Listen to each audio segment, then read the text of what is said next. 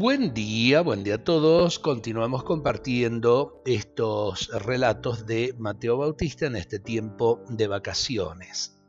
Ver a Dios. Un hombre urgió, apuró a un anacoreta. Hazme ver con estos ojos a tu Dios.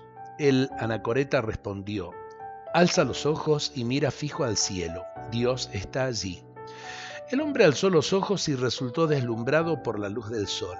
Entonces el anacoreta comentó, Tú me pides ver a Dios y no eres capaz ni siquiera de soportar el esplendor de una criatura suya.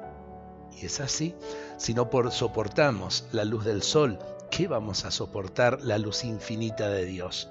Solamente un corazón humilde, un corazón sencillo, un corazón simple, con la ayuda de la fe, puede ver eh, realmente con sus ojos el misterio de Dios en sus vidas.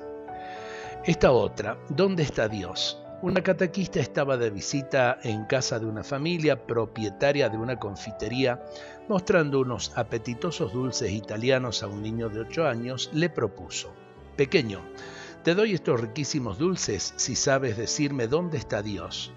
Contestó el chico, y yo señora le doy la confitería entera si usted me dice dónde no está Dios. Es verdad. A ver, el Señor está en todo.